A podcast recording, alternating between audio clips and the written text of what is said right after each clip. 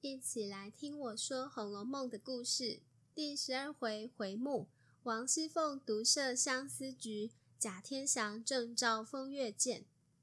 前一回将贾瑞这个癞蛤蟆有意勾搭凤姐的事穿插写在秦可卿患病研治的情节当中，如今第十二回便单独来写贾瑞自己好色作死的始末。然而可怜也可叹的，他的戏份也就到此杀青收场了。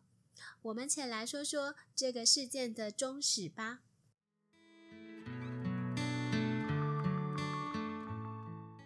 这天，贾瑞果真恬不知耻的来到荣国府找凤姐。凤姐见此，便有意设圈套来惩治他，因此也假意殷勤相待，让茶让座，顺着他的话头回应。贾瑞色欲熏心，不曾料到是如此，以为凤姐也是心里寂寞，有意和他好，只是不好明着表露出来，因此他欢喜地抓耳挠腮，丑态毕露。只是当他稍一得意，伸手要碰凤姐的贴身之物，凤姐随即喝道。放尊重些，再忙补上一句：“别叫丫头们看了笑话。”贾瑞也无不百依百顺。凤姐便借口说：“白日里人来人往不方便，故意约他晚上再来见，要贾瑞等起经后到西边穿堂等他。”贾瑞实在是喜出望外，只说死了也要来。天黑后，果然就摸进荣府内的穿堂里。那贾瑞原本担心穿堂里过路的人多，凤姐曾向他保证说：“放心，他会让上夜的小厮放假，再将东西两边的门一关，便再无别人了。”果然，当晚贾瑞藏身在此，往贾母那边的门已经锁了。过一会，他忽然听到咯噔一声，竟是往另一边的门也给反锁上了。此刻穿堂里果真只留贾瑞一人。他既心急，又不敢作声，那门又关得牢实，如何也撼动不开。于是，在这寒冬腊月里，朔风凛凛，贾瑞只得受困在穿堂，吹了一夜刺骨的过堂风，几乎不曾冻死。直到早晨有人开了门，他才设法背着人溜了出来，才总算脱身，得以回家去。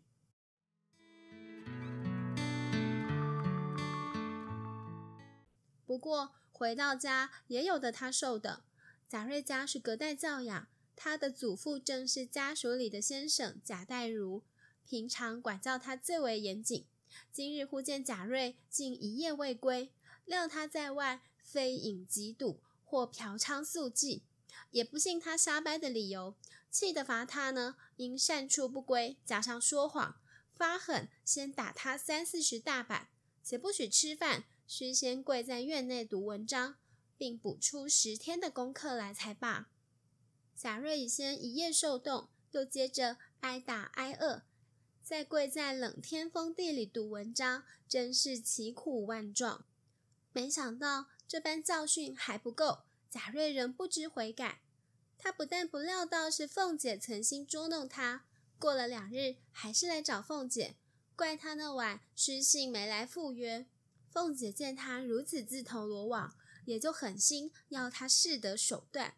于是心下已盘算如何调兵遣将，便对贾瑞说：“今晚别在那里了，就在我这房后的小过道里那间空屋等我吧。”贾瑞还问：“果真？”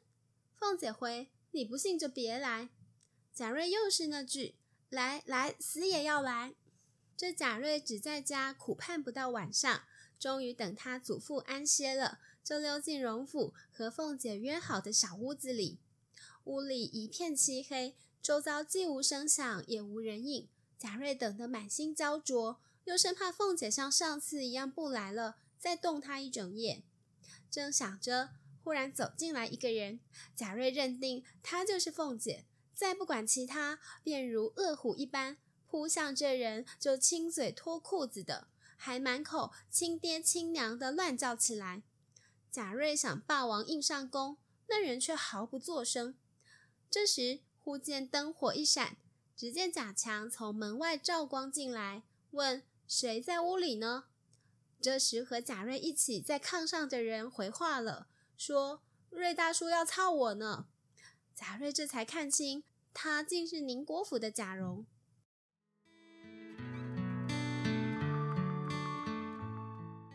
贾瑞又羞又愧，被荣强二人逮住，想跑也来不及了，还遭到这两人威胁，说连二婶已经告到王夫人跟前。说你无故调戏她，我们正是要拿你去见太太的。贾瑞真是吓个魂不附体，只任凭荣强二人拿捏。这两人都向他索讨封口费，还早已备妥纸笔，叫他写下欠据才罢。不过贾强又说，如今也不是我们想放你走就能轻易脱身的，借口说是老太太那边的门关了，而另一边厅上呢，有老爷在那里。也不好过去，如今只好走后门，还得先探探哨，等没人的时候再领你过去。说着，拉着贾瑞出来，要他在一个大台阶下先藏好，且吩咐他：“你只管蹲着，别动，别哼一声，等我们来再走。”贾瑞身不由己，只能老实听话，等着。忽然，他听见头上有动静。猛然有哗啦啦一桶屎尿就从他顶上直泼而下，他给浇得满身满头都是屎尿，冰冷打颤，又不敢声张。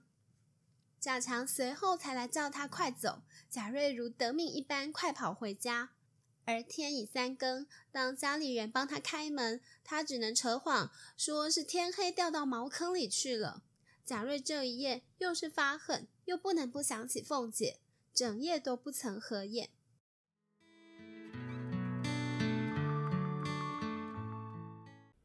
那么贾瑞学乖了吗？倒是学乖了一半。从此他再不敢往荣府里去了。可是他却添上新的麻烦。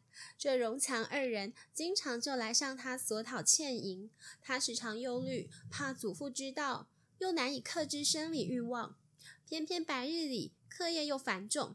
就这样，他只敢在脑子里意淫凤姐，不免有了呢只投告了萧罚的事，也就是自己动手解决了。可是，一个青年人经历两次洞内奔波，日间又忧虑单怕，夜里又相思难尽，如此三五下里夹攻，竟出现各种疑难病症，像是心内发膨胀，口中无滋味，脚下如绵，眼中似醋。黑夜坐烧，白日长卷，终至支持不住，只能昏睡在床。即便卧床，也还噩梦连连，恐怖异常。如此百般请医调治，诸如像是肉桂、附子、鳖甲、麦冬、玉竹等等药物，吃了有几十斤下去，倒也不见个动静。且到了春天，病情愈发沉重。后来呢，必须要吃上独参汤。也就是将上等的人参浓煎后服用，但他家里哪里吃得起？他祖父便来向荣宁二府寻求帮助。王夫人就命凤姐称二两给他们。凤姐先是推说，都给老太太配药和那个谁谁谁探病的时候送去了。王夫人要她再去找找，这算救人的命，也是做好事。凤姐根本不曾去找。只让人随意趁几钱，已经失去药性的扎末泡须作数，就谎称说已经寻来二两好人参送给他们了。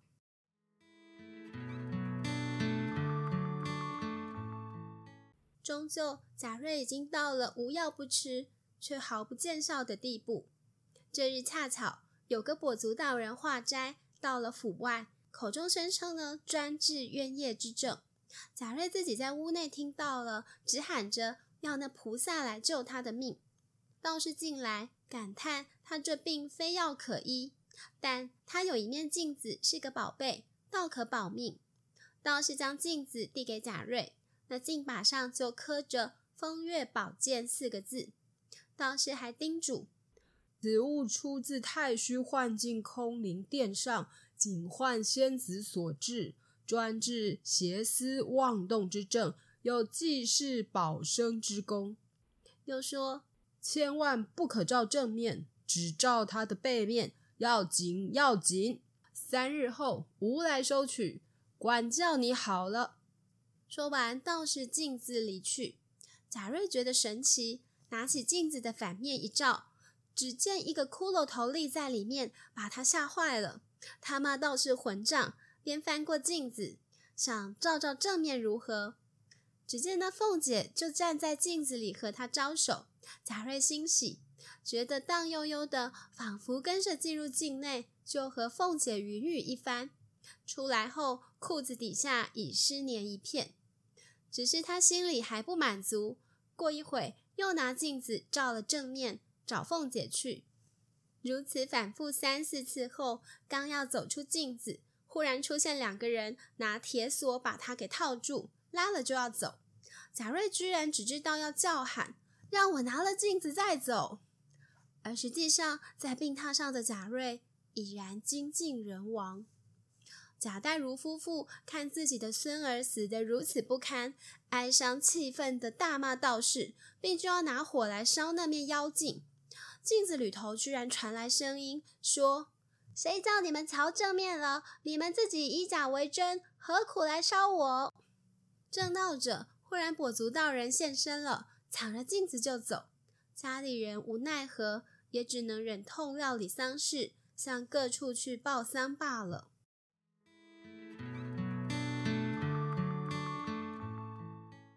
各位听众，据《红楼梦》的批语说，《红楼梦》原有一个旧稿，就叫做《风月宝鉴》，这名称是指剑除妄动风月之情的意思。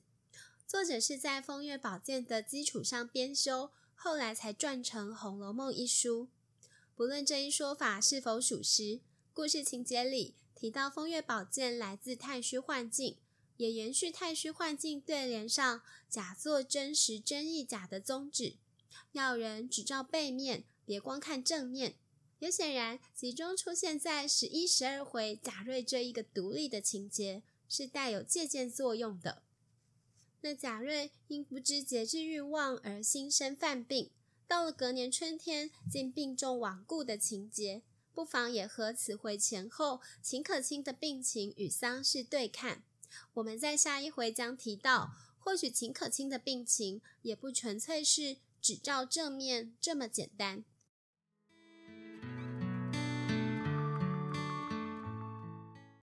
而这一回最后还有关乎女主角林黛玉的重要消息，因她父亲林如海竟送来家书，提到自己身染重疾，要将黛玉接回去。